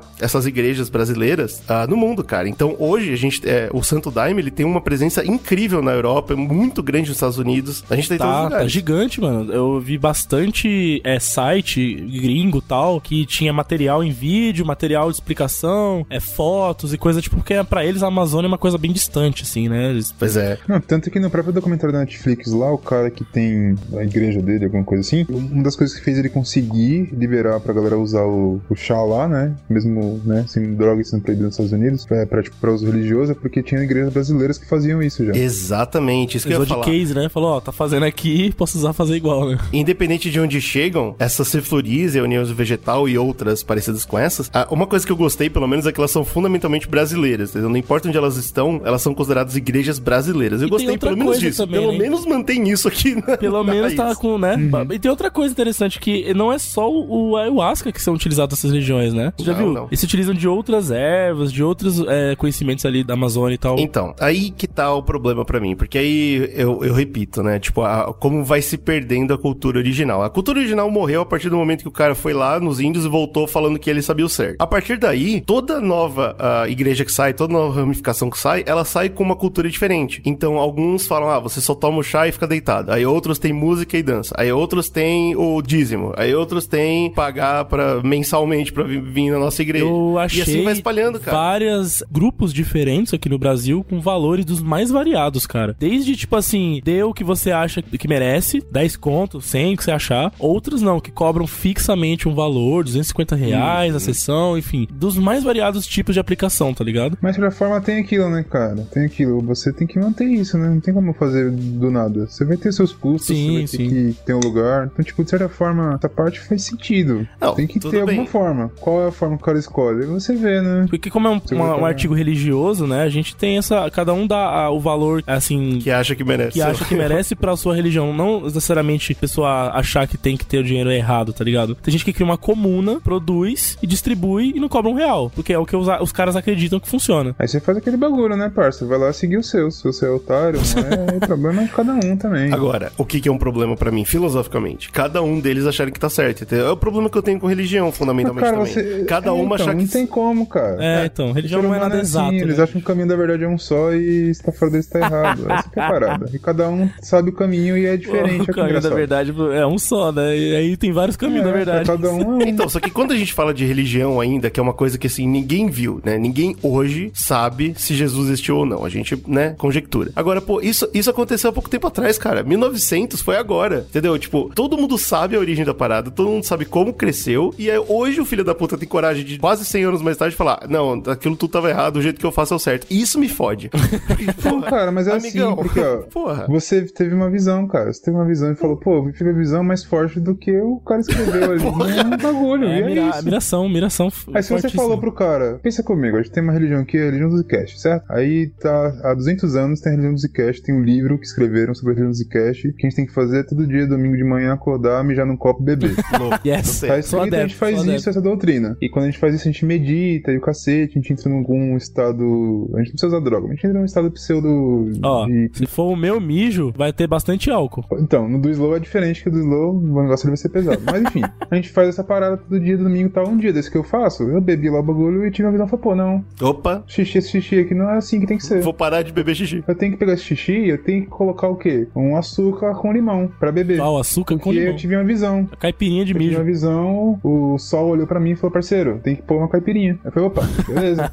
Aí eu vou chegar pra vocês e vou falar, irmão, eu tive uma visão aqui, o bagulho me iluminou, Mudou tudo, caipirinha. mudou tudo. Você fala, não, mas segundo o livro, eu falo, foda-se o livro. É a nova doutrina, nova doutrina. Eu vi, tem que ser assim, aí vamos separar. Isso é uma parada normal do ser humano. Mas é eu terrível, não cara. consigo. É terrível por quê? Qual que é o problema? Porque- Ninguém sabe porque a a gente verdade, parou cara. A de- verdade porque é a um gente- mistério. É terrível porque a gente parou de falar de uma coisa química real, que é a droga de verdade, o que o chá faz, e a gente se transformou 100% em religião. E isso pra mim É, tá errado, então, cara. isso aconteceu é isso, mesmo. cara, isso aconteceu acontece. mesmo. O é Aliás, assim, já era assim com o índio também, né? É verdade. O índio ele já, já, Já era- tomava com já esse assim intuito, sempre, né? cara. De enfrentar a grande onça pro céu, pra aldeia celeste, aquela coisa toda. E é por isso que, tipo, a gente trouxe, inclusive, um relato de um grupo, né, que vai dizer pra, pra galera que quer conhecer como se aproximar. E as pessoas, elas tendem a fazer uma pesquisa mesmo, tipo, procurar saber qual é o nível de envolvimento que eles querem ter, quem você quer, né, encontrar com esse chá, procurar o grupo que mais se adequa àquela sua filosofia que naquele você tá momento. procurando. Exato. É, é. Então existe todo né, um, um, um conceito aí que tem que ser aplicado antes de você entrar na, na coisa mesmo, né? E dentro desses 30 anos, a gente tem muitas experiências para contar, né? Para aqueles que estão querendo iniciar. O que eu posso dizer inicialmente é tomar cuidado quando for beber o chá para não ter interações medicamentosas, né? Tem pessoas que bebem remédio para depressão, outros que porventura fazem uso de tarja preta e tudo isso tem que ser feito com parcimônia, com acompanhamento, né? Nós temos uma psicoterapia direcionada para pessoas que fazem parte desse grupo, né? E tomar cuidado, porque às vezes até uma Coca-Cola, um, um café, uma coisa que você toma antes de comungar o chá pode interferir na sua experiência, né? Então é bom contar com os irmãos mais velhos aí, comunidades idôneas, né, onde já tem aí uma caminhada para apresentar a você os cuidados necessários para ter uma boa experiência com o chá, né? Bom, independente, tá bom? De ser certo ou ser errado, existe isso. Existem milhões de igrejas pelo mundo. Como o Brunão falou, depois eu vou explicar a situação legal mesmo, mas basicamente é isso, né? É, por ser religioso, é permitido praticamente no mundo inteiro. Existem poucos países que não, não aceitam. Quem quer experimentar e não quer fazer parte da igreja brasileira, vai e monta a própria igreja. Isso nos Estados Unidos aconteceu muito. E aí fala, pô, se eles podem, eu também posso. E aí mantém-se o uso É o acontecendo. princípio da coisa, né? Se é um bagulho religioso, tá liberado, mano, cada um pode fazer o seu templo aí e mandar bala. Cada um por Agora, o cada que, que, que é uma coisa que me incomoda muito, e você vê muito nos documentários, e você vê muito nas pessoas que falam sobre a parada, é essa onda New Age que eles trazem, cara. E eu vou explicar por que que me incomoda. New Age. Você sente, tipo, a pessoa chega e fala assim, pô, eu usei ayahuasca uma vez na vida, porra, eu fui curado de todas as minhas doenças e hoje eu sou uma pessoa que sabe voar. Isso é uma coisa que me incomoda muito, esse, esse lado, assim, porque, né, como se... Você é um cético. Ih, não, é sério. não porque eu Olha sou um aí. cético, não porque eu sou um cético, mas porque existe prova, né, que não é assim. essa, essa parada... máscara caiu, GG. Sua máscara caiu. Pode continuar. Ele, ele não é um remédio que vai curar todas as suas doenças em uma, em uma sessão. Aí existe a galera que fala, não, mas é porque você tem que usar a sua vida inteira e vai curar todos os seus problemas, periri. Qual que é a fita? Eles vendem essa parada como se o Santo Daime, ou Ayahuasca, ela fosse sozinha uma cura, uma resolução dos seus problemas. Sendo que quando você vê essas igrejas, essas doutrinas, nunca é só a droga, certo? Existe, por exemplo, em documentários você vê a galera falando, pô, eu sofria de depressão profunda. Aí eu fui lá, tomei essa parada e curou. Puto, finalmente eu tô conseguindo seguir minha vida. Aí você assiste, o que que é? A pessoa vai, toma, brisa, vomita, faz tudo que ela tem que fazer. Aí ela senta numa cadeira e faz terapia. Aí ela fala, pô, estou Ah, curada. tá. Aí, amiga, é, sim, você está curada, mas deixa eu te contar um segredo. Não foi a droga. Mas tem Porra. uma questão da droga também, né? Que, tipo, é claro que se É, associa. a droga tá no meio, pai. Ela também age, porque como a gente tá falando do DMT que tá diretamente ligado à serotonina, né? Isso também tem a ver com depressão e tem muita gente que faz tratamento pra depressão com o chá, né? Só que aí você desconfigura esse lado molecular, né, no seu organismo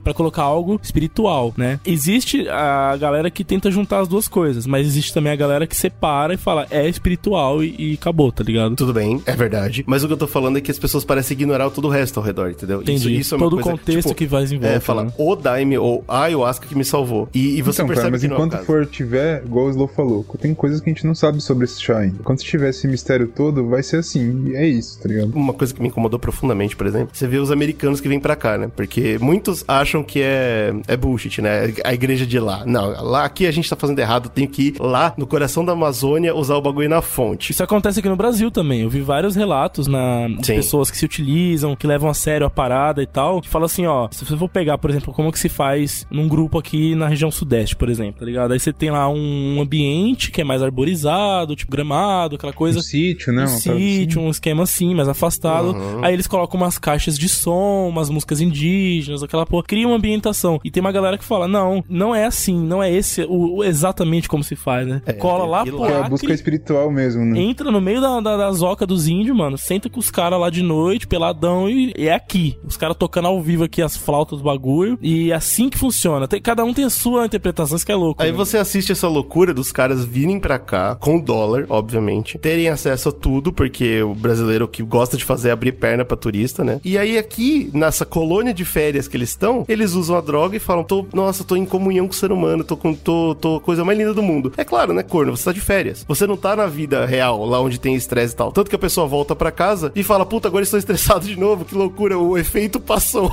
Eu vou lá tomar de novo. Isso, isso é uma coisa, velho. Eu acho que existe uma perturbação muito grande entre a parte científica, a parte real da coisa, a parte espiritual da coisa e finalmente a parte 2020 da coisa.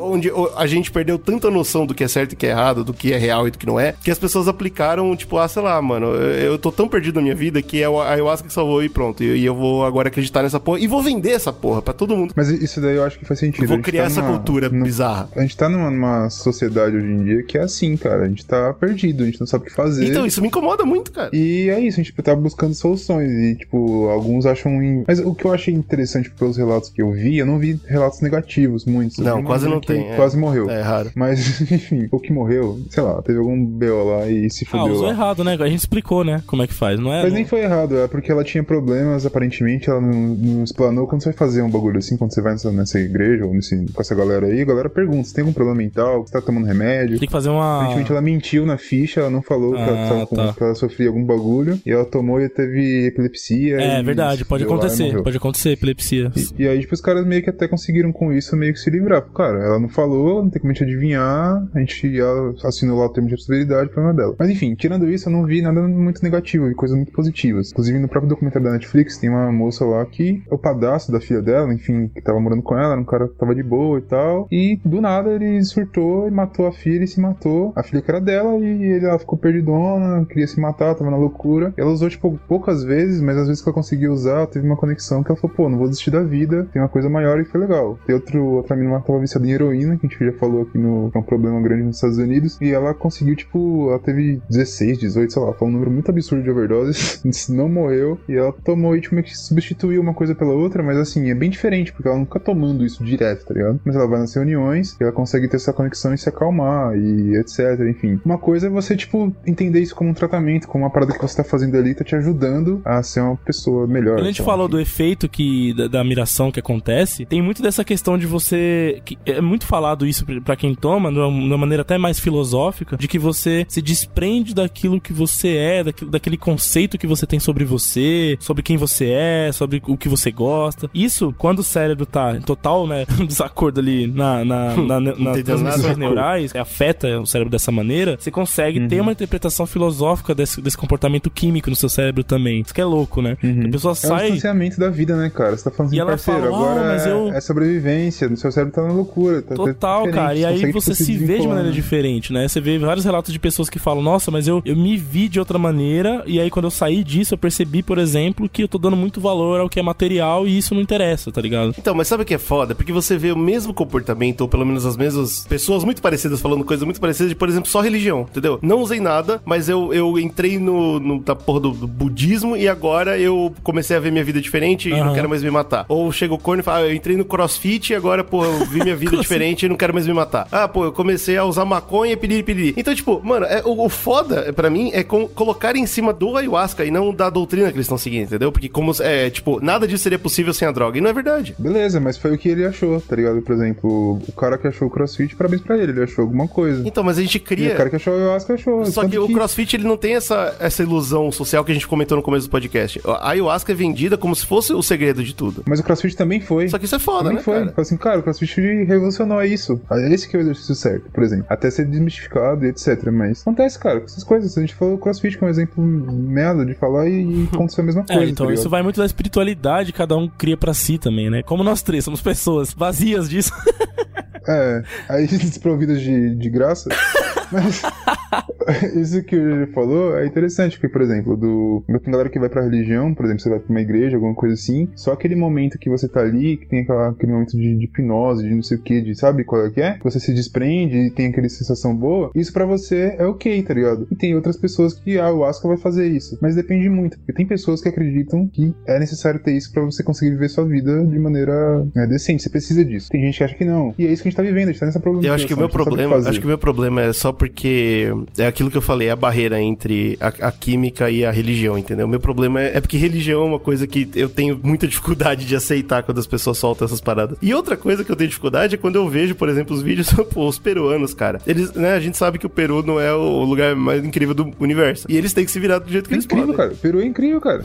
E, e os caras, Tem, sabe? tem pirâmide no Peru, cara. Você, É você vê a galera do Peru, eles recebem os, os turistas, aí eles todos se vestem de índia, sabe? Você percebe, sabe, pô, o cara tira o jeans pra colocar aquela sainha de, de folha, Isso aí a gente sabe? vê aqui também no Brasil. Pô, então, aqui também, aqui também, aqui no Peru principalmente, mas aqui no Brasil também rola isso, sabe? E aí todo aquele circo só pro o idiota do turista falar, porra, estou iluminado, isso aqui, isso aqui é a realidade de verdade, e aí... É, mas, cara, mas é- pensa, pensa comigo. Você tá no meio da floresta, tomando seu toba lá, precisando viver sua vida. Chega um cara com dólares e fala, parceiro, eu vou fazer. Você fala, pô, esse cara aqui é um otáriozão. É, Pera aí, não é esse o contexto. Não, não é esse o ponto vou que a gente fazer. tá falando aqui. O ponto do cara que vai vender ou não, ou vai distribuir ou não, é outra coisa, tá ligado? Eu acho que o que a gente tá falando é justamente a pessoa que atribui a solução a esse contexto aí, independente do cara tá se vangloriando ou não da coisa, né? É o cara chegar lá, É. é o cara chegar lá nesse contexto que foi montado ali pra fazer, pra fazer parecer, né, dentro daquele, daquela ima- imagem que ele tem, daquele sistema. Daí ele vai tomar, consumir, fazer parte, sair dali e falar, uau, né? Descobrir a roda, exato. tá ligado? Da, da vida, sei lá.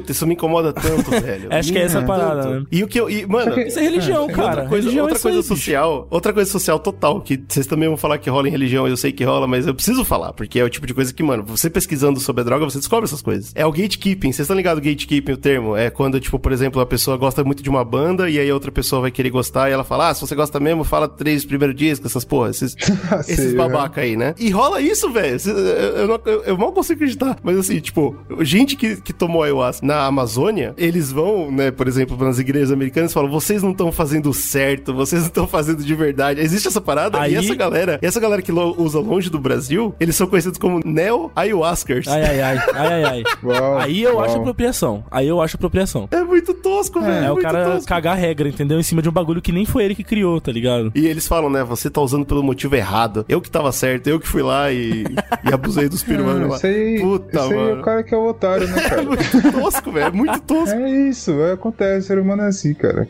realmente o chá ayahuasca por um interesse de fazer um trabalho com si mesmo, de rever as suas crenças, rever os seus paradigmas, que não seja assim mais por uma curiosidade ou mais assim por um barato, por ah, deixa eu ver o que está acontecendo, porque está na moda. Querer um entendimento diferente daquilo que a gente já conhece, que a gente já entende, que nos é passado nas academias, nos é passado pela internet, alguma coisa que não está escrito assim. Então é um trabalho muito delicado, exige assim um, um conhecimento para fazer isso, existe todo um respeito para fazer isso também.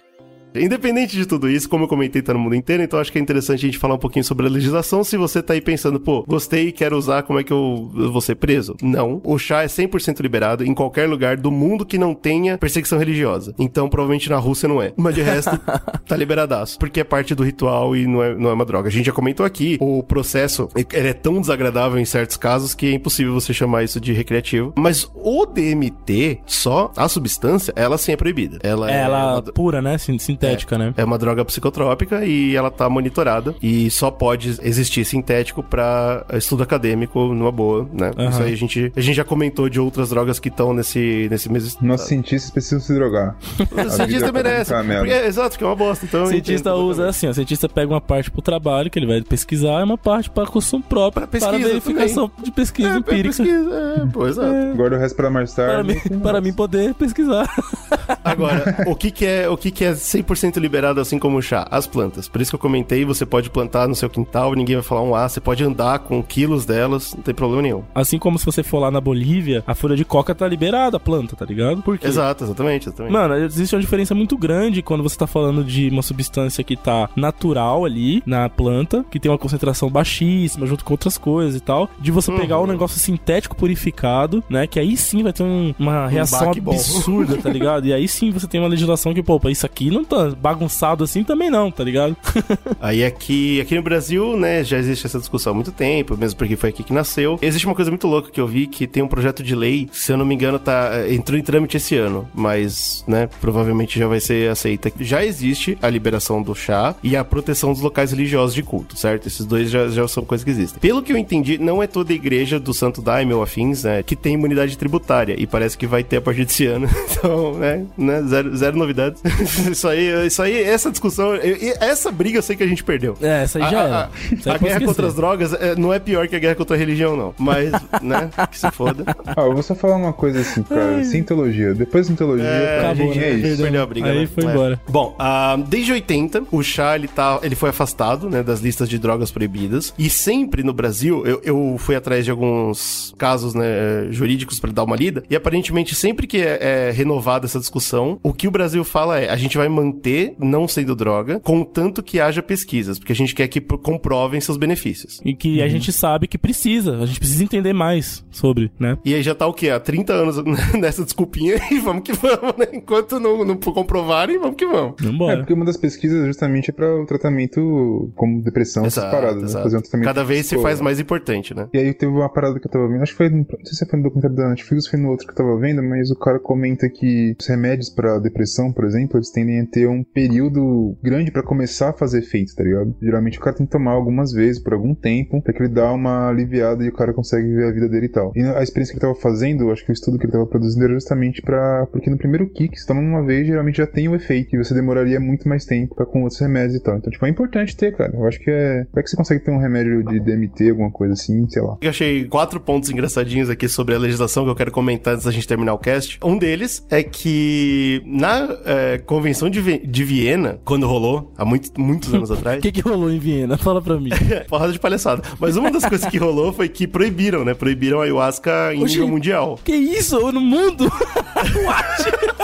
Que isso, Os cara? caras nada. louco, os cara-? Baixaram o nível desse jeito? Proibidaço total e o Brasil assinou e Ah, ignorou logo em seguida.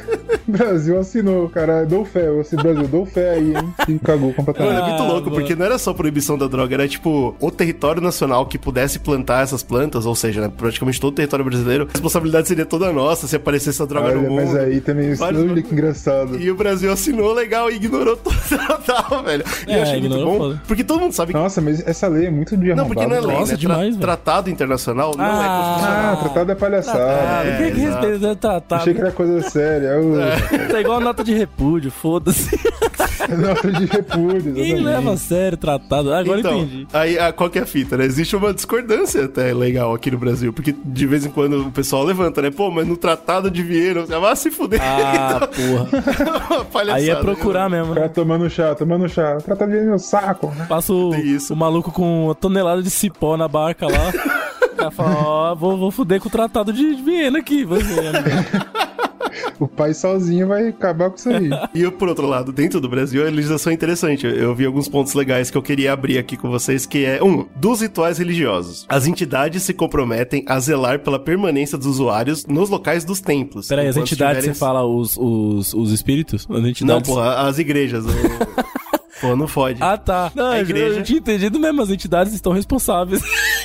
Que- A igreja se compromete pra manter o cara lá dentro enquanto ele tiver sob o efeito do chá. Isso eu achei muito bom. Porque... Pô, isso é importante. Não, foi- Inclusive, os bares podiam fazer isso também, Pô, né, os cara? bares O cara tá loucão, tinha que responsabilizar e deixar o cara lá dentro. Até ele, até ele conseguir sair legal, pô. Por isso que eu saudades do, do bar do Marcelinho Diadema, né, GG? Que ele fechava a gente lá dentro. É, puta, era muito bom, velho. A gente dá uma cochilada lá dentro mesmo, puta, era da hora. bom, comercialização. As entidades, no caso as igrejas, tá, Slow? Elas comprometem-se a não comercializar a ayahuasca, mesmo a seus adeptos, sendo seus custos de produção, transporte, estocagem e distribuição responsabilidade do centro. Entendi. Eu queria, eu queria muito chamar atenção pra isso. Note, na legislação, você não pode cobrar pela ayahuasca, porque é religioso. É que nem a hóstia, você não pode cobrar pela hóstia. Certo. Mas você pode, entendeu? Aí.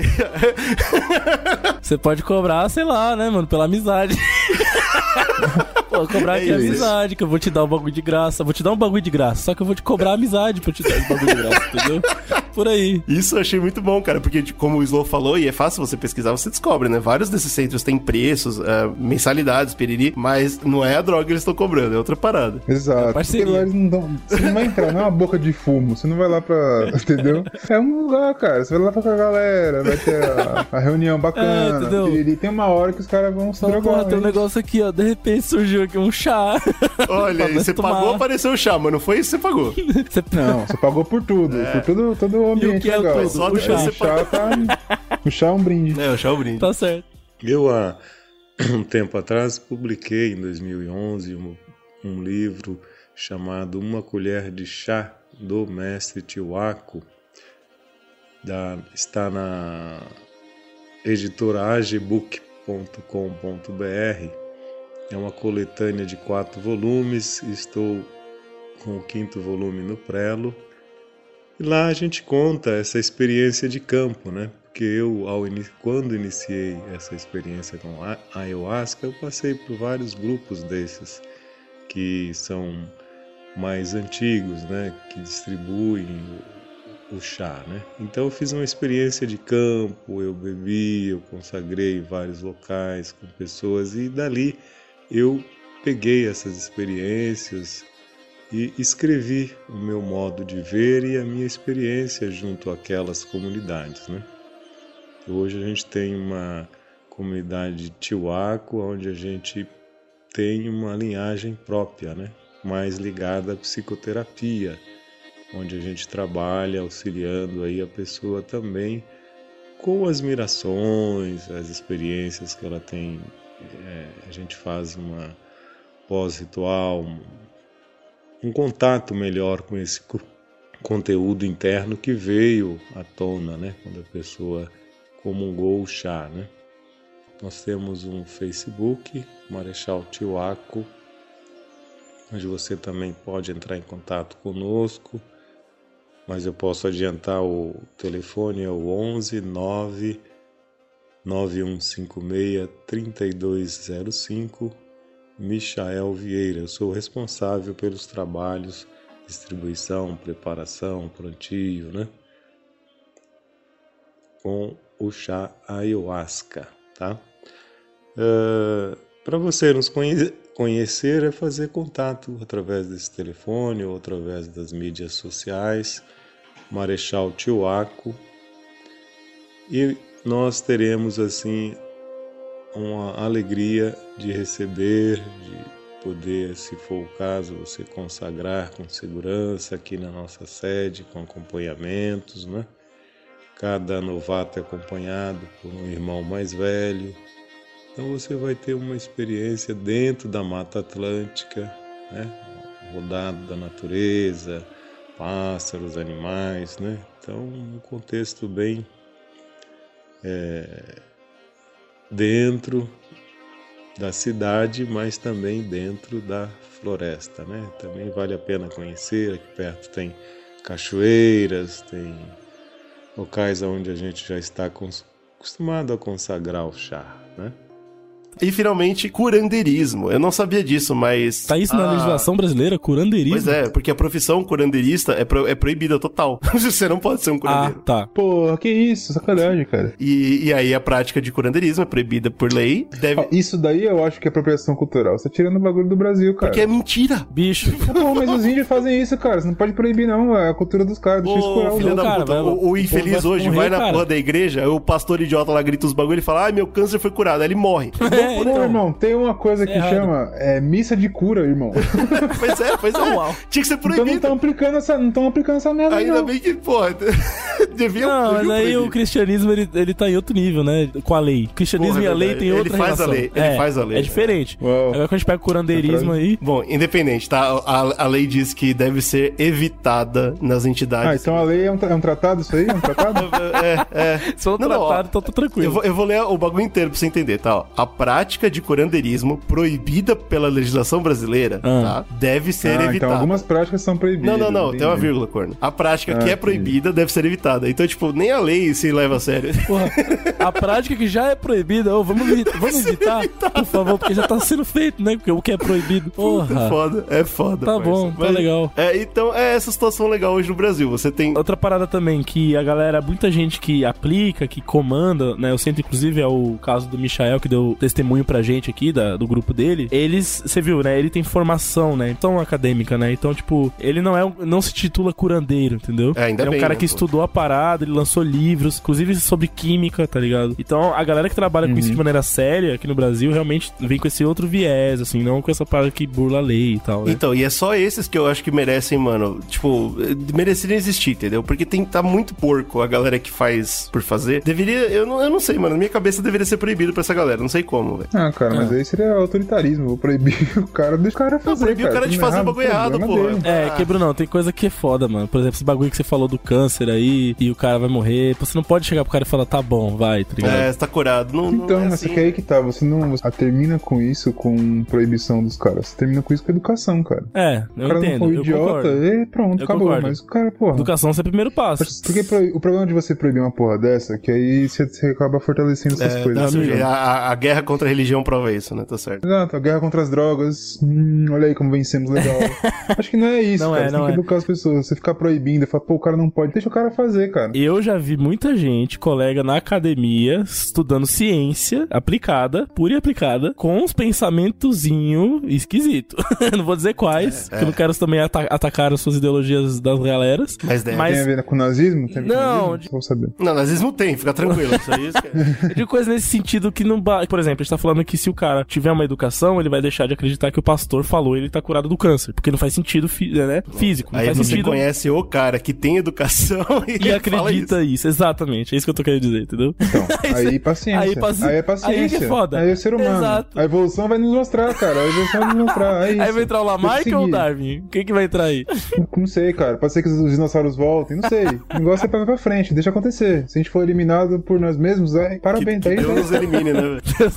Exatamente. Queria falar também da. Só uma outra curiosidade. Tem uma tão grande quanto o Santo Daime aqui no Brasil. Tem a Barquinha. Já ouviram falar da Barquinha? A barquinha, sim, é outra dessas igrejas. Que é uma, Não uma outra vertente. Barquinha só conhece a de Eu, sushi. eu não que vem posso. é, eu quero deixar aqui uma nota de, de correção pro podcast inteiro. Toda vez que eu falei igreja, eu quis dizer doutrina. Tá, tá. Tem uma outra doutrina que se utiliza do chá, também do ayahuasca, que vai mais na vertente do espiritismo. Então, é a barquinha é essa galera. Surgiu lá no Acre e também tem bastante elemento de catolicismo, coisas de matriz é, de religião africana. A gente, a gente sabe que o, o espiritismo tem, né? Esse lado também. Basicamente, o que fizeram foi colocar lá dentro o chá também. E aí virou a barquinha, que é uma outra maneira de você comungar, como eles falam, né? O chá, mais alinhado ali, se você é espírita, mais alinhado às suas ideologias religiosas e tal. Ou seja, o chá se adapta ao que você quiser. É, O basicamente. importante é tomar o chá. Cara, a religião é isso, cara. Esse negócio de apropriação é muito complicado. Se parar pra pensar, olha Jesus, Jesus é branco. Será que ele é branco? Tem várias coisas, cara. Apropriação cultural é isso. Chegou o europeu lá na porra da- do Oriente Médio e falou, "Ai, Jesus, legal. É isso. Deu loucura. Não se parar, não faz sentido. É, mas, Então, mas não pode falar é isso e deixar Mas é essa, acontecer. tem que xingar, porra. Tem que achar ruim. Não precisa xingar. Meteu o Não, Loyola, tem que meter o Loyola. Tem que entender. Eu acho que você tem que xingar. Tem que entender. Olha aí que engraçado. É isso. Você deu antropologia que chama. É, tem que. porra.